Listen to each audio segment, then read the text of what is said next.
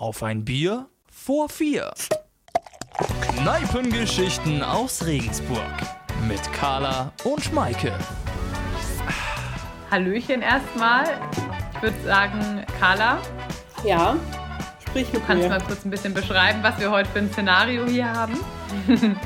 also erstmal, ich glaube, der Grund, warum wir heute diese Folge machen, der ist gerade in aller Munde. Es ist ein Thema, was gerade, glaube ich, viele oder alle von uns bewegt, nämlich die ganze Situation in der Ukraine. Äh, und ich muss sagen, ich habe jetzt die letzten Tage mich gar nicht so viel damit befasst. Äh, es war auch tatsächlich so ein bisschen Selbstschutz, weil ich einfach gerade kein, das klingt vielleicht auch echt ein bisschen egoistisch, aber ich hatte keinen Kopf dafür die letzten Tage und habe dann echt meine Nachrichten ausgemacht. Aber es ist natürlich trotzdem, glaube ich, super wichtig, darüber zu sprechen. Und deswegen machen wir das heute und nicht nur wir beide, weil ich glaube, wenn nur wir beide darüber sprechen, ich weiß nicht, ob dann so viel Ertragreiches dabei rauskommt. Äh, wir haben heute einen ganz speziellen Gast und der ist nicht unbekannt, der war schon mal bei uns. Er sitzt hier ähm, sehr schön in Hemd am Sonntagabend. Hallo Peter. Hallo Maike, hallo Carla. Ja, ich wollte gleich mal zu Beginn was ähm, für euch quasi mitnehmen, gerade ganz aktuell von gestern, äh, weil ich mich nämlich gefragt habe, Peter oder auch Carla. Carla hat jetzt gesagt, sie hat sich mit dem Thema die letzte Zeit nicht beschäftigt. Ich habe mich doch auch ähm, viel mit beschäftigt, Nachrichten berufsbedingt auch natürlich erstellt und gelesen war aber jetzt dann gestern quasi mal wieder unterwegs tatsächlich und war in der Stadt und ähm, habe mich irgendwie mal so treiben lassen und mal geguckt, wie die Stimmung so ist. Und da wollte ich eben berichten, weil ich fand das ganz krass. Ich fand, die Stimmung war wirklich ein bisschen gedrückt. Also wirklich auch jetzt so selbst mit in der Bar, unsere ursprüngliche Szene mit Alkohol und so weiter, hat man das Gefühl, ähm, dass die Leute wirklich nicht so ganz wissen und vor allem, und deswegen haben wir auch den Peter jetzt auch hergeholt, eben auch mit der Frage, da ein bisschen darf man noch feiern, darf es einem gut gehen. Und da habe ich wirklich auch gestern ein interessantes Gespräch geführt äh, mit zwei Leuten, die einfach gesagt haben, ja, man sitzt jetzt hier und trinkt ein Bier, aber fühlt sich schlecht dafür. Also ich glaube, schlecht fühlen ist, wenn ich darauf antworten darf, aus psychologischer Sicht die definitiv falsche Antwort, weil die bringt weder dir, euch noch etwas, noch den Ukrainern selber. Also die leben ja davon, dass man zwar solidarisch mit ihnen ist und auch versucht, Hilfe zu zeigen, Hilfe zu organisieren.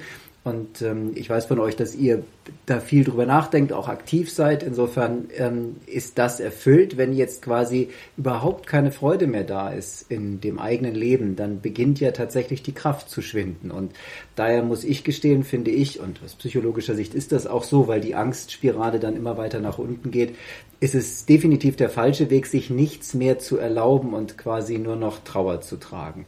Es ist so ein bisschen die Frage, wie man selbst die Balance dabei findet. Also sprich, sich auf der einen Seite natürlich zu engagieren, darüber nachzudenken, was das mit einem selbst macht, was das mit den Menschen vor allen Dingen dort vor Ort macht, aber dann auch irgendwo den Punkt wieder zu finden, zu sagen, so, jetzt brauche ich tatsächlich mal eine Auszeit, ich muss mal alles vergessen, um eben wieder diese Kraft zu tanken, die mir dann hilft, auch alles wieder weitere durchzustehen, auch hier, auch wenn wir weiter weg sind und wir nicht bombardiert werden, so macht es ja doch etwas mit uns. Also ganz klar, bitte, wenn Zeit dafür ist, wenn das Gefühl da ist, dass man auch mal wieder feiern will, und wir haben mit Corona ja nun wirklich eine ganze Menge durchgemacht, da ist, ist es nachvollziehbar, dass der Drang da ist, dann bitte rausgehen und auch wirklich abschalten, feiern, gute Laune haben und für den Moment das auch mal vergessen. Also das äh, ist, glaube ich, ein, ein sehr guter Rat. Ich muss auch sagen, ich habe in der also die ersten Tage, wo dann die Nachrichten kamen, jetzt ist es wirklich Krieg, jetzt ist es tatsächlich passiert, ähm, da war ich dann wirklich die ganze Zeit am Handy und habe Radio angemacht und alles äh, konsumiert und dann auch wirklich im Überfluss mich damit zugeschüttet, weil man auch so geschockt war und irgendwie begreifen wollte, oder zumindest ich wollte irgendwie in, im Ansatz nur fassen, was das eigentlich jetzt alles bedeutet. Ähm, und musste dann aber wirklich drei Tage später oder zwei Tage später schon sagen, okay, ich mache jetzt einen Cut, weil ich schaffe sonst gerade kopfmäßig nichts anderes mehr. Ich merke es aber auch, ich habe äh, einen kleinen Nebenjob, wo ich mich auch mit Nachrichten befassen darf. Und da wird man natürlich dann sehr viel damit konfrontiert. Und ich weiß, dass es euch beiden da noch mehr so geht. Also ihr seid ja im, im täglichen Geschäft. Ähm, wie ist das für dich, Peter? Also kannst du das auch für dich dann ausblenden irgendwie oder wie machst du das? Ich blende. Willst du es überhaupt? Mhm, ja, genau. ja, da geht's mir wie Carla. Ich will es tatsächlich zu einem gewissen Zeitpunkt auch, weil sonst der Kopf überquillt. Also ich lebe ja auf dem Land, also so richtig weit weg auf dem Land, was es ein bisschen einfacher macht. Es ist rundherum nur Wald und einfach dann mal durch den Wald spazieren zu gehen, morgens mit dem Hund, einfach wirklich sich darauf zu, zu konzentrieren. Das ist auch etwas, was ja wirklich auch, jetzt sage ich wieder aus psychologischer Sicht, das klingt immer so hochtrabend, einfach für einen selber auf sich selbst zu achten, ist extrem wichtig und das kann man tun, indem man versucht, im Augenblick zu sein. Also der Morgenspaziergang ist etwas für mich, wo ich versuche, ganz bei mir zu sein, die Natur zu spüren, die Kälte im Moment und nichts weiter darüber zu denken. Und das, das hilft mir. Dann wenn ich nicht gerade Praxistag habe, dann bin ich beim BR und dann kommen die Nachrichten natürlich auf einen ähm, herein und man tauscht sich darüber aus, man ist daran interessiert, was eigentlich los ist und ich weiß, dass am Samstag, ähm, also das war der Samstag letzter Woche, also drei Tage nach dem Beginn der Invasion in der Ukraine, es für mich tatsächlich wichtig war, im Gewächshaus einfach was einzupflanzen, umzugraben, die Erde zu bearbeiten, was ganz anderes zu machen. Und ich habe das bewusst gemacht. Ich wollte das, um wirklich wieder auf andere Gedanken zu kommen. Und dann, klar, am Abend ist dies äh, der das tägliche Ritual mit den Nachrichten zu gucken, was es denn da Neues gibt, natürlich da. Aber man muss aufpassen. Es zieht einen tatsächlich nach unten. Deswegen bewusst einen Stoppknopf drücken, das kann hilfreich sein. Hilfreich, glaube ich, war es auch tatsächlich dann auch gestern. Ich habe dann jetzt, ich habe gerade so negativ angefangen, aber natürlich habe ich dann probiert, die Stimmung aufrechtzuerhalten in der kleinen Runde. Ich finde, dass der Austausch zur Zeit total wichtig ist. Auch deswegen machen wir das ja auch jetzt hier dass man einfach einen Raum hat oder mit Leuten drüber spricht, glaube ich, ist total wichtig. Also ich habe dann auch gestern echt gemerkt, dass sich erst die anderen so ein bisschen so, sag ich mal, geziert haben und so und dann irgendwie habe ich so auch das Gefühl gehabt, es waren teilweise so richtig schwarze Gedanken. Jetzt gerade irgendwie halt eben unsere Generation oder die Generation nach uns, die halt irgendwie auch einfach sich nichts drunter vorstellen können was Krieg bedeutet, weil wir eben so weit vom Kalten Krieg entfernt sind und irgendwie, das war immer, es war zwar in der Welt, aber es war immer so weit weg. Und ähm, ich glaube, da ist wirklich auch so ein Rahmen, wo es eben ein bisschen, Anführungszeichen, vordergründig sorgloser, wie jetzt eine Kneipe zugeht. Es war irgendwie dann schön, dass man doch an dem Abend doch noch lachen konnte. Ne? Und irgendwie so, okay, aber jetzt ist der Moment hier und wir lachen gerade und okay, wir haben keine Ahnung, äh, was jetzt demnächst passiert, wie es weitergeht. Ähm, genau, wieder, und das will ich auch sagen, wir, du hast ja auch in deinem ähm, Blogartikel beide Seiten.de, verlinken wir auch natürlich, sehr schön über diese, diese, nicht diese Kluft, aber diese Unterschiede vielleicht zwischen den Generationen geschrieben. Und wir haben uns dann ja auch bewusst zum Beispiel an dich gewendet und gefragt, ja, wo das bekam mit dem Abschreckungswaffengeschichte, war ich erstmal so, okay, also ganz banal gesagt, so, darf ich jetzt mein letztes Bier irgendwie trinken und muss jetzt auch Angst haben, dass hier gleich alles atommäßig verseucht ist? Klar war das ein bisschen eine naive Frage, aber trotzdem, glaube ich, stellen sich viele Leute diese Fragen, weil man es einfach nicht so einordnen kann und diese, diesen Kampf der großen Mächte nicht so richtig gewöhnt mehr ist. Die, dieses nicht gewöhnt sein finde ich einen ganz wichtigen Punkt und das ist keine naive Frage, die man sich stellt, wenn plötzlich Putin von der Abschreckung der Atomwaffen spricht und sagt, die brauche ich zur Abschreckung und äh, damit indirekt droht sie eventuell auch einzusetzen, wenn sich der Westen nicht aus seiner Sicht angemessen verhält. Das macht etwas mit einem. Das macht Angst, wenn man diese Konfrontation mit den Atomwaffen im Kalten Krieg nicht miterlebt hat. Das ist völlig klar. Da droht auf einmal etwas, was man sonst nur vom Hören sagen kannte. Also die Frage finde ich absolut gerechtfertigt und da ist es dann tatsächlich dann ganz gut, das bringt das Alter so mit sich, wenn in dem Fall ich mich dran erinnern kann, wie war es im Kalten Krieg? Ja, da wurde mit der Abschreckung von Atomwaffen ja fast tagtäglich jetzt nicht gedroht, aber das war das Prinzip, was dahinter stand. Das ist ein bisschen jetzt in Vergessenheit geraten. Das war aber für uns damals virulent, weswegen ich etwas ähm, leichter vielleicht damit umgehen konnte und es versucht habe, für mich einzuordnen, wie war die genaue Aussage? Und da war es eben noch eine Stufe drunter, dass er explizit damit gedroht hat. Also ich versuchte den Text soweit mit anderen zu analysieren, um rauszufinden, was sich dahinter verbirgt und dann nochmal für mich auch ab, abzuchecken, also was für Konsequenzen hätte das? Ist das nicht etwas, was als Spiel Tit for Tat irgendwo immer mit einer Rolle spielte? Und ich konnte es dann für mich ad acta legen. Ob das richtig ist oder nicht, das muss ich auch mal ganz klar sagen, das wissen wir bei Putin nicht. Denn über die Jahre, Jahrzehnte, die man diesen Diktator beobachten konnte, hat man auch festgestellt, dass er ein Stück weit unberechenbar ist. Also ich glaube, keiner traut sich zu sagen, dass er weiß, was der nächste Schritt von Putin ist. Aber die Jahre bringen es auch mit sich, dass man einiges schon erlebt hat und dann festgestellt hat, ganz so schlimm ist es bisher nicht geworden. Und das lässt einen hoffen. Und das möchte ich mir eigentlich auch nicht nehmen lassen. Ich finde es nur so extrem schön auf der einen Seite, wie, wie emotional das gerade ist. Also man sieht ja wirklich überall sind die Leute solidarisch, versuchen sich einzubringen. Die Clubs machen da bestimmte Kampagnen mit Spenden und die Leute stehen am Bahnhof und wirklich holen die Leute von den Zügen ab. Hast du das Gefühl, dass ist heute, also der Krieg jetzt in der Ukraine, ist da vielleicht ein bisschen emotional aufgeladener als vielleicht damals der Kalte Krieg? Also emotional aufgeladen auf jeden Fall, aber ich würde ähm, da gar nicht zum Kalten Krieg als Vergleich greifen. Was mir so durch den mhm. Kopf ging und aufgefallen ist, ähm, also eure Generation, die denkt ja weniger in Nationalstaaten, würde ich jetzt mal behaupten, aber bitte widersprecht mir sofort, wenn ihr das, äh, das nicht so seht, sondern tatsächlich in globalen Fragen. Also die Klimakatastrophe ist etwas, was nicht Deutschland alleine lösen kann. Das ist völlig klar. Deswegen gehen ja Fridays for Future überall auf der Welt auf die Straße. Also da spielen diese nationalen Grenzen, diese Blöcke eigentlich nicht die Rolle, sondern da gibt es ein Problem, was wir gemeinsam lösen müssen. Also ist diese ähm, Geschichte mit der Ukraine etwas, wo ich das Gefühl habe, das trifft tatsächlich auch durch die sozialen Medien einen Nerv bei den jungen Leuten, wo der Funke überspringen kann. Nämlich auch dieses Gefühl, und ich glaube, das ist was ganz Wichtiges auch für die Ukraine selber, was ich so mitbekommen habe aus der Ukraine, dass die jüngere Generation, die erlebte Freiheit, das Reisen können, das in andere Länder fahren, studieren können, was aufbauen können, also ein eigenes Unternehmen aufbauen können, dass sie sich das nicht nehmen lassen wollen. Sie fühlen sich vielleicht, das ist auch das, was ich hörte, ja sogar als Russen, das ist für sie keine solche Kategorie. Das ist eine ganz lange Geschichte, wenn man zurückblickt zwischen der Ukraine und Russland und eine ganz schwierige Geschichte auch. Das war für sie keine Kategorie, was für sie ganz entscheidend war. Und ich glaube, das können die jungen Leute überall auf der Welt nachvollziehen, wo die Freiheit herrscht, irgendwo hinzufahren, seine Meinung sagen zu können. Irgendjemand sagte so schön in der Ukraine, ein junger Kollege, dass er einen Komiker zum Präsidenten wählen darf. Das ist etwas, was er sich nicht nehmen lassen will. Guter Hinweis auf Putin. Das mhm. ist ja nun definitiv kein Komiker.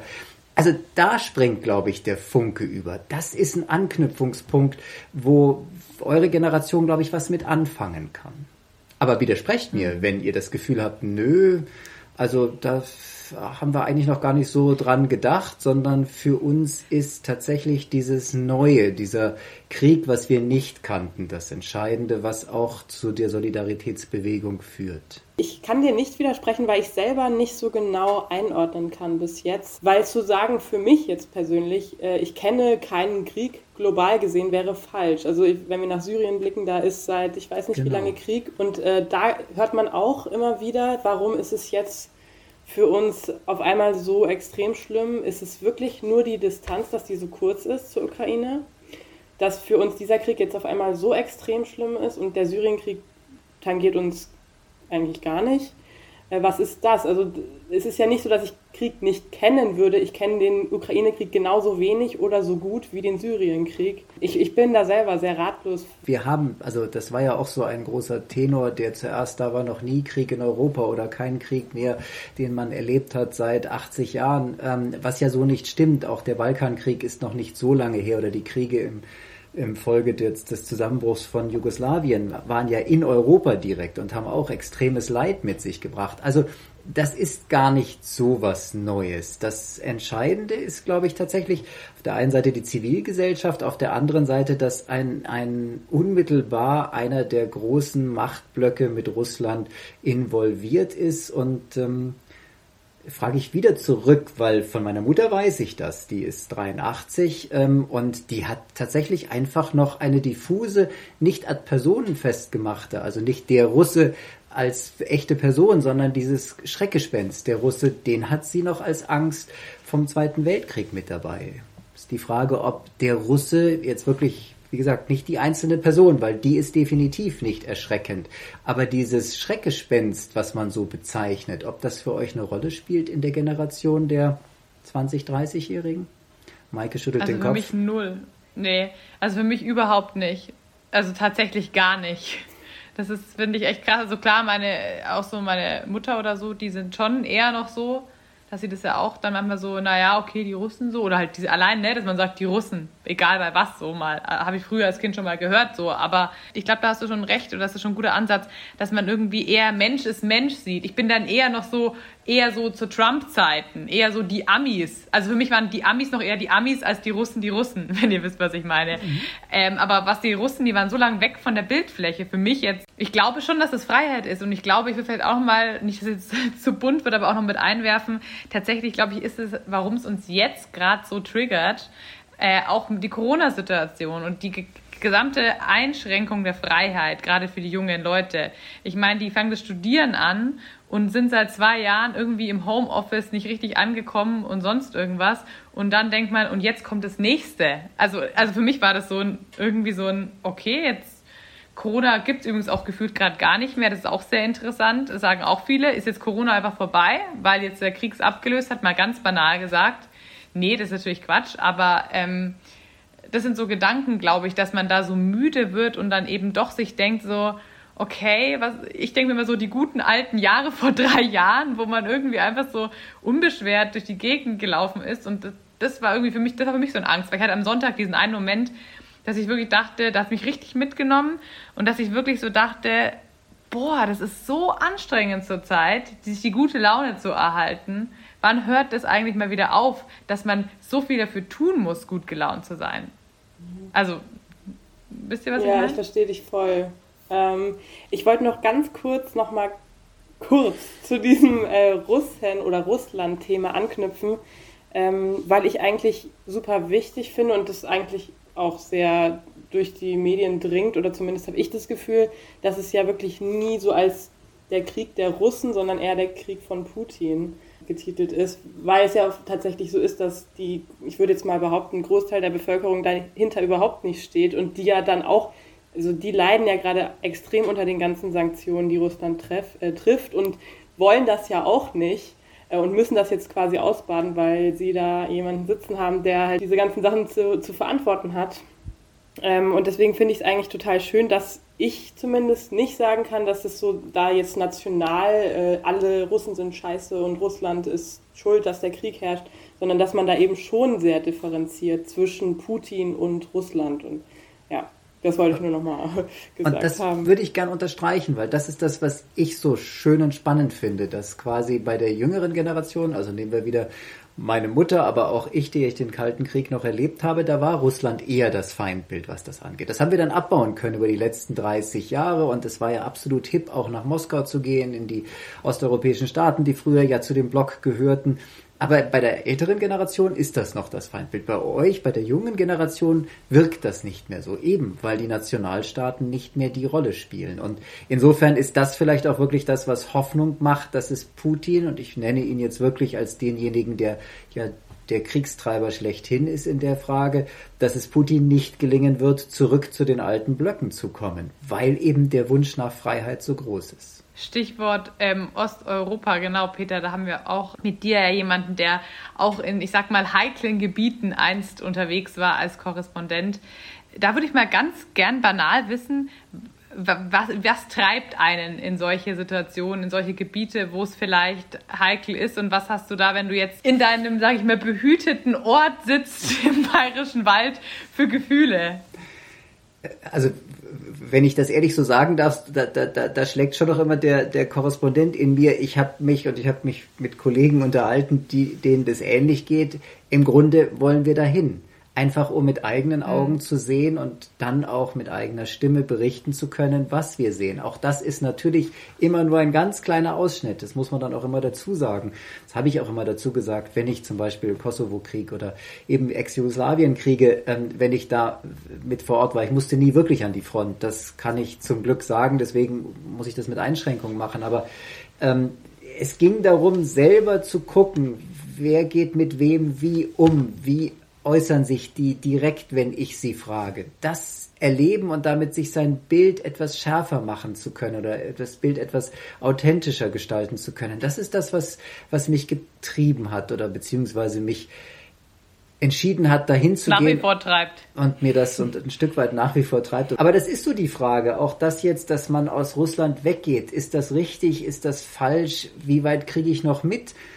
Karl hat es gesagt, die Russen wollen ja, viele Russen, das ist immer die Frage, die Russen gibt's ja nicht, aber es gibt ja durchaus auch dort die junge Generation, die sagt, nee, wir stimmen nicht mit Putin überein, deswegen landen auch im Moment so viele im Gefängnis. Wir wollen eigentlich auch eine Veränderung.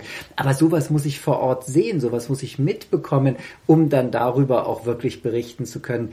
Daher war ich immer ein Verfechter und bin es auch, wirklich sich selbst ein Bild zu machen mit all der Einschränkung, dass man es eben nur, dass man nur einen Ausschnitt sieht im Idealfall das mit nach Hause zu nehmen. Also ich war ja ein paar Mal in Nordkorea unterwegs, auch bei einem Diktator oder Diktatoren, die dort länger da waren. Und natürlich haben sie mir dort was gezeigt. Potemkinsche Dörfer, ja, ein russischer Begriff. Also sprich eine Landschaft, die oder ein, eine Städtelandschaft, ein Dorf, was man extra so hingebaut hat, dass man einen guten Eindruck hat und dahinter ist dann nichts. Ähm, das hat man mir in Nordkorea auch gezeigt. Und trotzdem konnte ich, da ich wusste, dass das ein Potemkinsches Dorf ist, um das Wort wieder zu gebrauchen, ein bisschen dahinter gucken und dann von zu Hause aus, das war sicherer, also sprich von Tokio aus, ein bisschen was erzählen, was man dort mitbekommen hat. Und ich glaube, das, das, das müssen wir, wir müssen dorthin. Aber ich habe das auch erleben dürfen, gerade im Jugoslawienkrieg. Es war jemand bei den Freiheitskämpfern, äh, in dem Fall aus dem Kosovo, mit dabei, hat sich dort, äh, dort eingenistet, richtig bei denen und wirklich von der Front dort berichtet, dann wird es schwierig, weil ich dann zu einer Seite mich mache, dazu schlage wirklich mhm. parteiisch werde, auch wenn es die vermeintlich gute, die richtige ist, so bin ich dann doch klar Teil dieser Sache. Also das ist dann etwas, was für mich zu weit geht. Aber wenn man es sich traut, wenn man es sich wenn man es vereinbaren kann mit der Familie zu Hause, dass man sich in eine bedrohte Stadt begibt, um selbst zu sehen, was dort passiert und das dann zu schildern, das finde ich wichtig, mutig, extrem mutig und ähm, halte es aber auch für eine Aufgabe des Journalisten. Hm. Also wenn ich es richtig raushöre, kritisierst du quasi ein bisschen oder würdest dir wünschen, dass irgendwann wieder, wenn es jetzt so weitergeht und noch ein bisschen länger anhält, wieder mehr Journalistinnen da vielleicht vertreten sind in Russland? Oder dass es zumindest sinnvoll wäre. Man kann es natürlich nicht erzwingen, wenn jemand das zu gefährlich findet, aber dass es ratsam wäre. Genau, also ich würde nie jemanden zwingen in irgendeiner nee. Art und Weise, ganz klar nicht, weil es ist ein Risiko, was jemand eingeht. Und es, die Verantwortlichen machen sich ja auch Gedanken darüber, wen sie entsenden können. Auch das kann ich so ein bisschen aus eigener Anschauung erzählen. Es ist zwar eine ganz andere Bedrohungslage gewesen in Tokio als Fukushima ähm, also das Atomkraftwerk dort in die Luft gegangen war, war auch die Frage, wie lange bleiben wir in Tokio. In Deutschland wurde die ähm, Sicherheitslage anders analysiert, als ähm, wir sie selber in Tokio gesehen haben. Und äh, nach drei Tagen, wo dann die dritte Explosion war, hat der NDR damals für mich zuständig gesagt, so, jetzt müssen Sie bitte wirklich ein bisschen Abstand gewinnen. Und wir sind dann nach Osaka gegangen, also etwas weiter weg. Wir wollten eigentlich bleiben. Also die Verantwortung des Senders ist schon wichtig dass der die wahrnimmt. Aber ich glaube, es ist wirklich ratsam, so bald wie möglich wieder, wenn es das zulässt, nach Russland zu gehen, um mit den Leuten zu sprechen und ein Bild zu haben. Und die Kolleginnen und Kollegen von den öffentlich-rechtlichen Sendern haben aus meiner Sicht dort immer ein, eine sehr gute Berichterstattung gemacht. Sie haben nichts weggelassen, aber sie haben auch nicht unnötig provoziert. Das ist der, die Gratwanderung, die man in so einem autoritären, ja diktatorischen Staat wie Russland es im Moment unter Putin leider geworden ist, gehen muss. Ähm, ich weiß nicht, ob das jetzt eine doofe Frage ist, aber ich weiß es tatsächlich wirklich nicht. Gibt, Gibt keine doofen Fragen. ja, stimmt.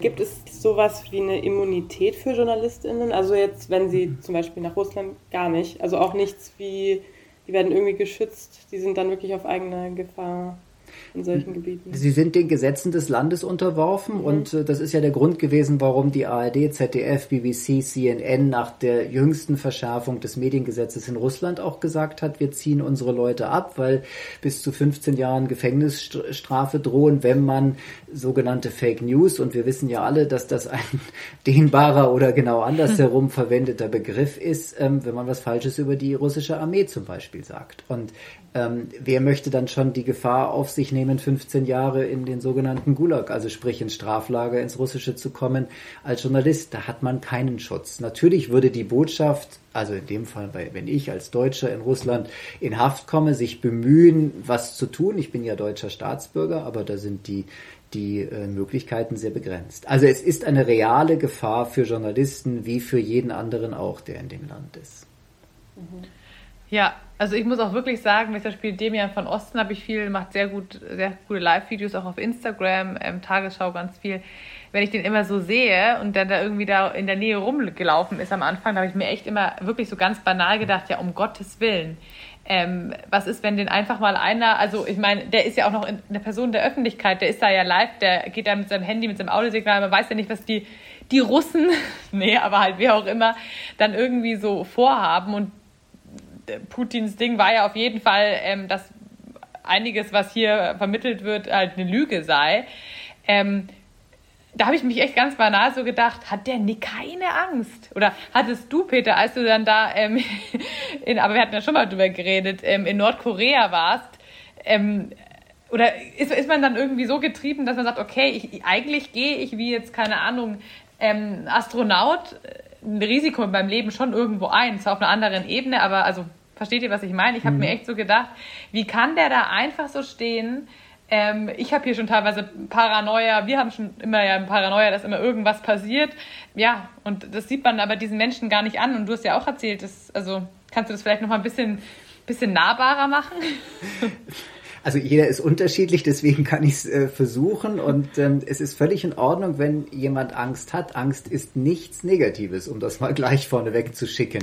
Angst wird nur dann ähm, etwas Negatives beziehungsweise auch äh, etwas Krankhaftes oder kann zur Krankheit werden, wenn die Angst beständig da ist. Aber Angst ist ein Mechanismus, der mich in Alarmbereitschaft versetzt, der meinen Körper Adrenalin ausschüttet, wo ich extrem konzentriert bin, wo ich fokussiert bin auf die wesentlichen Dinge und das kann einem Journalisten gerade bei seiner Arbeit durchaus helfen. Also ein bisschen Angst zu haben. Ich, ich bin mir sicher, das haben die meisten. Adrenalin wenn sie dann sagen, kommt auch daher Live-Berichterstattung und überhaupt, das gehört dann auch so mit dazu, aber das ist Aufregung, das ist Angst, das ist nicht verkehrt. Ich muss es aber immer wieder schaffen, den Schritt zurückzunehmen, meine Angst selber zu beobachten, um dann sie auch abbauen zu können. Und das ist das Gleiche gewesen, ähm, ob ich damals in Kosovo oder in, in, in Nordkorea. Ich habe versucht, mir wieder bewusst zu machen, wo bin ich da eigentlich?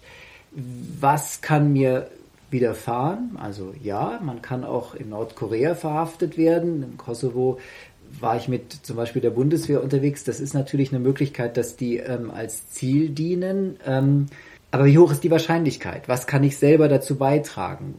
Was habe ich berichtet? Was ist mir wichtig? Was wären die, auch ganz wichtig, durchaus mal den Worst Case durchzudeklinieren, um sich darauf vorbereitet zu haben, okay, es kann helfen, ich habe die und die Kontakte, denen habe ich Bescheid gesagt, die wissen, wenn ich mich nicht melde, müssen sie dieses oder jenes tun. Das ist etwas, was hilft. Das war zum Beispiel mhm. Nordkorea so eine Geschichte.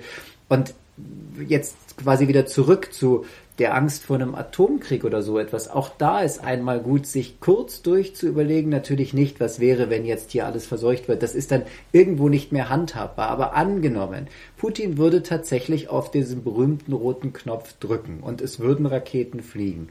Was wäre dann das Allerschlimmste? Es würden Raketen beantwortet werden, also wieder mit Raketen geantwortet werden. Dann hätten wir durchaus tatsächlich jetzt noch nicht eine totale Verseuchung, aber dann wären Ziele zerstört, was das angeht. Es wäre aber noch nicht die Welt damit untergegangen. Auch das ist nochmal klar sich zu machen. Wir haben zwar das Potenzial, wenn man alle Atomwaffen zusammennimmt, trotz der Abrüstung und der 30 Jahre Kalter Krieg, der mittlerweile vorbei ist, haben wir immer noch so viel Potenzial. Insofern hat sich gar nicht so viel geändert, wenn wir ehrlich sind. Wir haben immer noch so viel Potenzial, dass, dass wir die Welt ausradieren könnten. Aber dafür müssten alle auf diesen roten Knopf drücken und die Wahrscheinlichkeit ist so gering und sich das so einmal Stück für Stück nochmal zu erklären und zu sagen, auch das kann helfen, die Angst einzuordnen. Damit ist die Sorge, möchte ich mal sagen, nicht weg. Die ist ein durchaus ständiger Begleiter und vielleicht ist das etwas, was wir alle auch empfinden nach Corona durch eben jetzt den Krieg, der nicht so weit weg ist, eine, eine Sorge, ein Unbehagen, wie geht's denn eigentlich weiter? Und ja, wir sind, das hast du gesagt, Maike, durch Corona wirklich definitiv nervöser geworden. Wir sind nicht so entspannt in Anführungsstrichen, so leidensfähig. Kein Vergleich zu dem Leid, was in der Ukraine gerade herrscht. Aber wir haben auch was durchgemacht und wären eigentlich darauf angewiesen gewesen, eine Pause zu haben. Wir hatten vorhin schon ganz kurz den Punkt Fake News. Ähm, und man hat ja jetzt wirklich, also es gibt kein Medium und kein Nachrichtenportal, wo man davon nicht hört. Ähm, aber ich glaube, trotzdem ist es natürlich wichtig, die richtigen Quellen zu lesen. Äh, hast du da, also das setzt natürlich eine gewisse Medienkompetenz irgendwo voraus. Und ich glaube, dass man das nicht von jedem erwarten kann und jeder, dass man weiß, welche Nachrichten äh, soll man denn jetzt konsumieren, weil man kriegt dann, also ich habe das auch, ich kriege dann manchmal einfach irgendwie eine, eine, Schlagzeile aufs Handy gespült, wo dann steht, äh, jetzt kommen die Atomwaffen oder keine Ahnung. Wie glaubst du, kann man da sich ein bisschen das Ganze filtern? Also welche Portale soll man da konsumieren oder wie kann man das machen, dass man sich da nicht von diesem ganzen, auch teilweise Schlagzeilengedöns irgendwie so zuschwemmen lässt?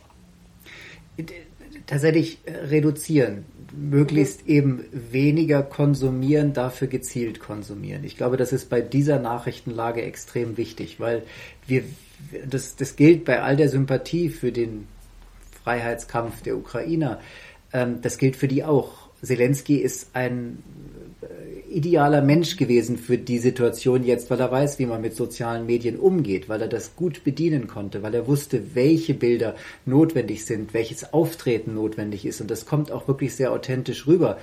Aber auch deswegen weiß ich nicht, was in der Ukraine wirklich geschieht. Ich muss mir dann überlegen, wem glaube ich, wem vertraue ich. Das sind dann tatsächlich einzelne Personen, dem Jan von Osten hat die Maike erwähnt als Korrespondenten, der mir vertrauenserwürdig scheint. Bitte wirklich manchmal auch seinem Bauchgefühl glauben. Das ist wichtig, gerade wenn man die Leute so sieht. Hat der was Vertrauenswürdiges? Glaube ich dem ja oder nein?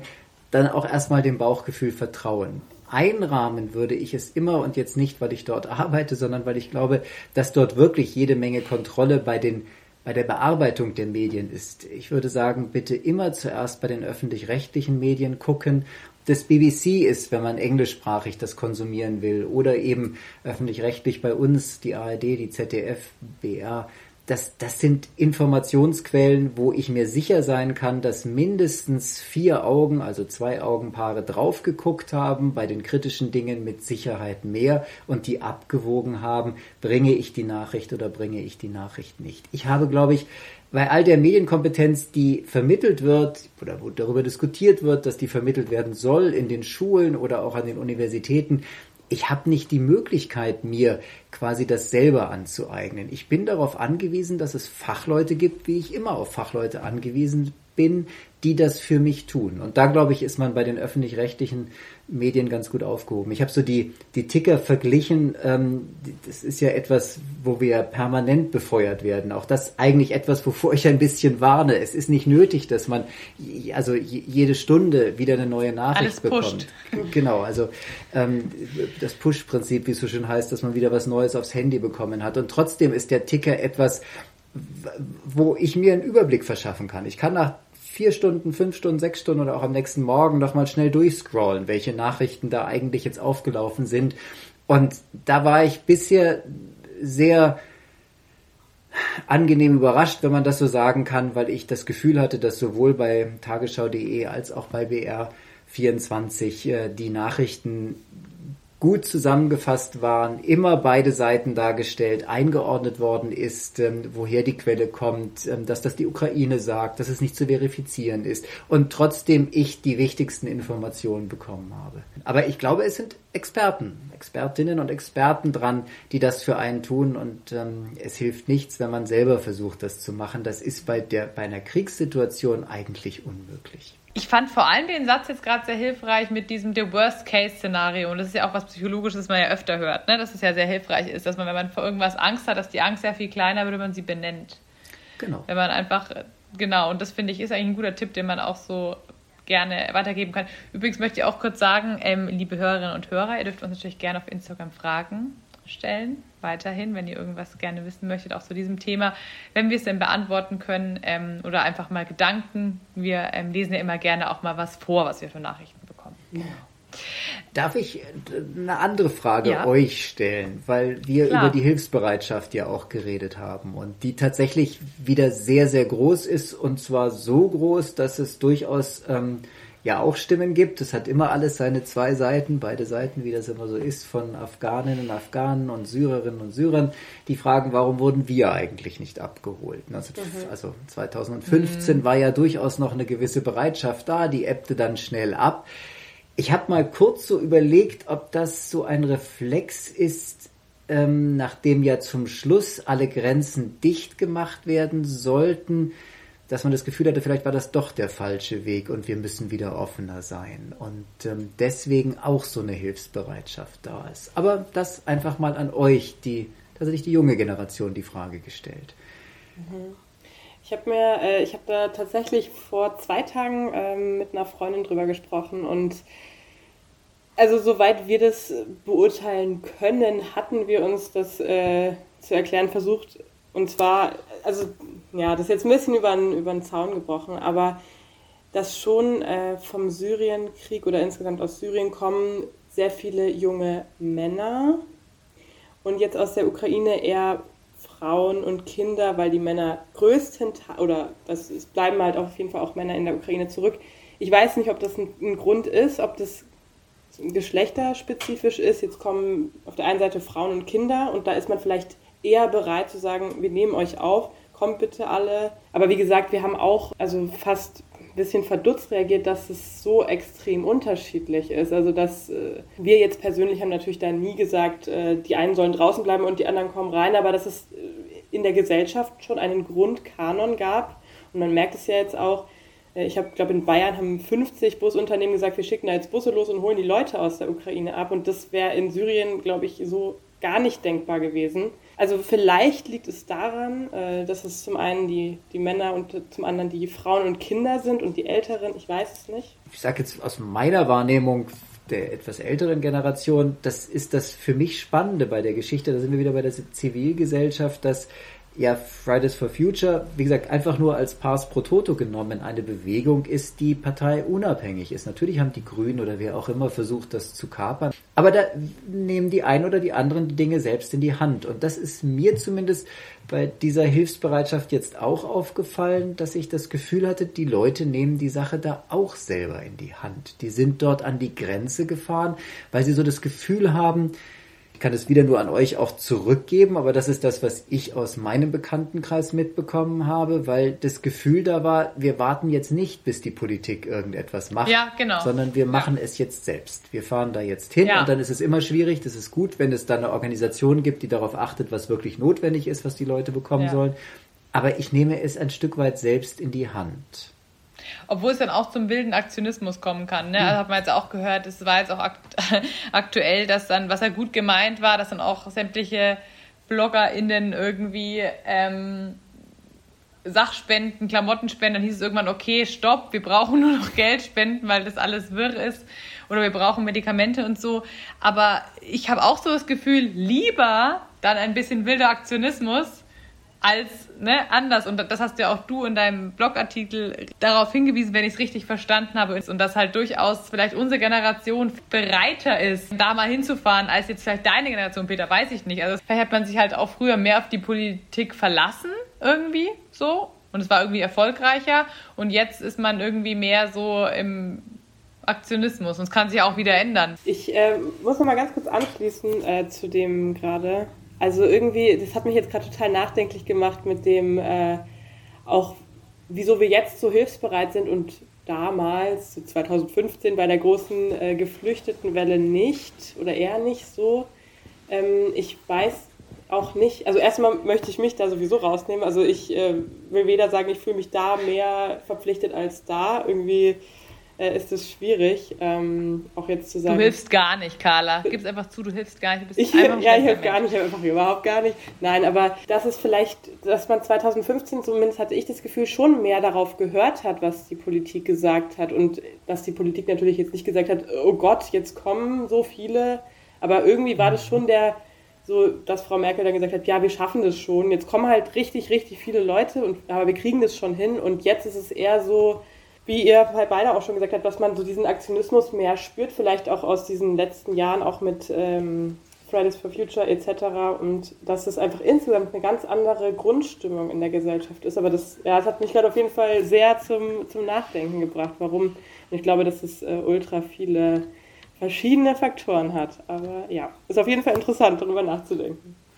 Genau, lohnt sich tatsächlich, glaube ich, was du jetzt gesagt hast, das nochmal hin und her zu wenden, dass so das Vertrauen nicht mehr, nicht mehr so da ist, dass man es selber an, anpacken will, dass man früher mehr auf die Regierenden, die Handelnden in der Politik gehört hat.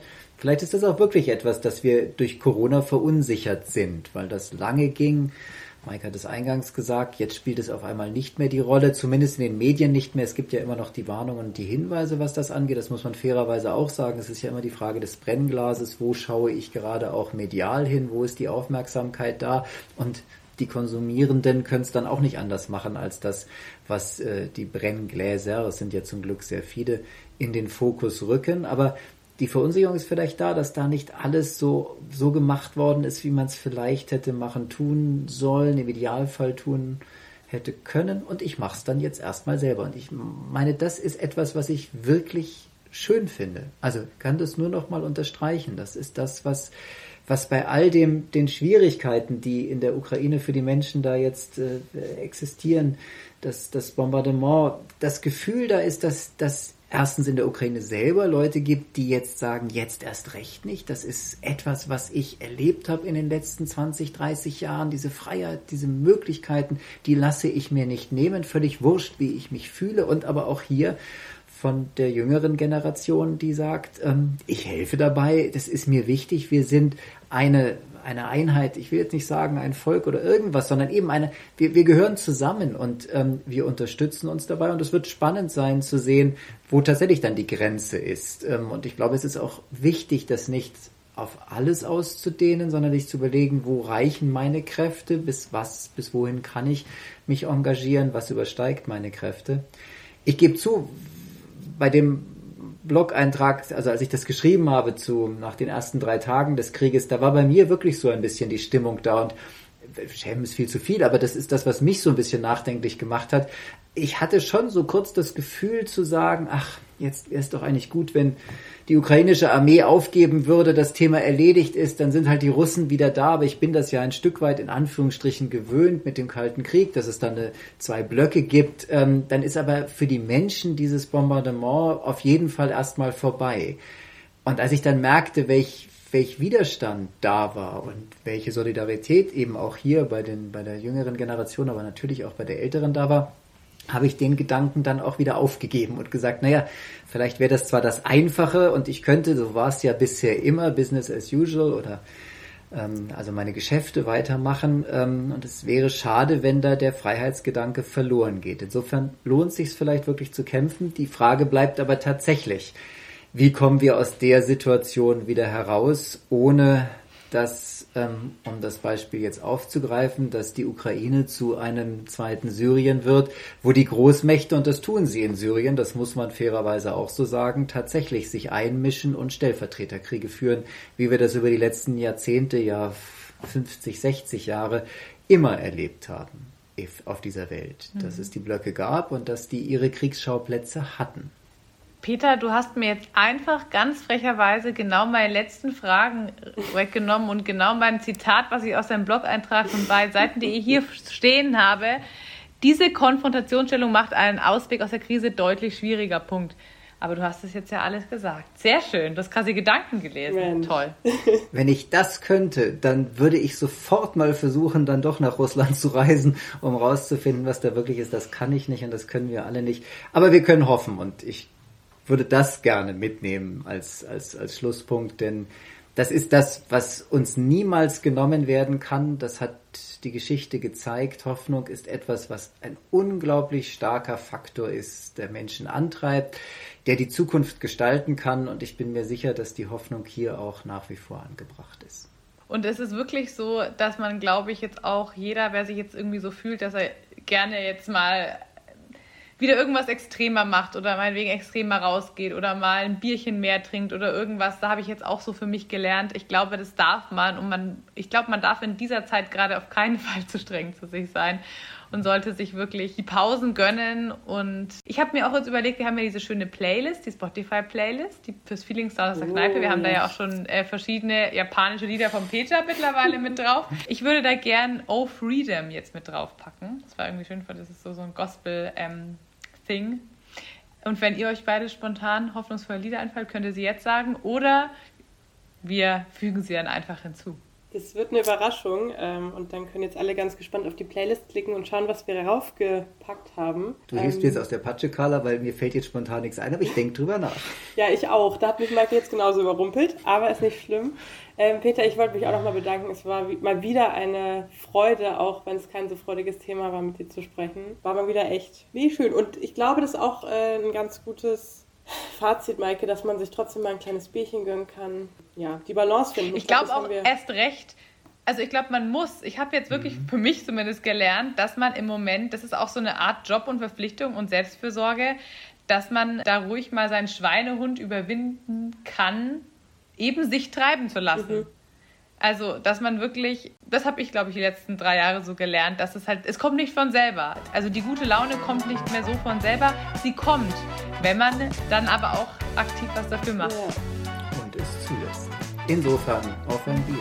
Genau. Auf ein Bier vor vier. Kneipengeschichten aus Regensburg mit Carla und Schmeike.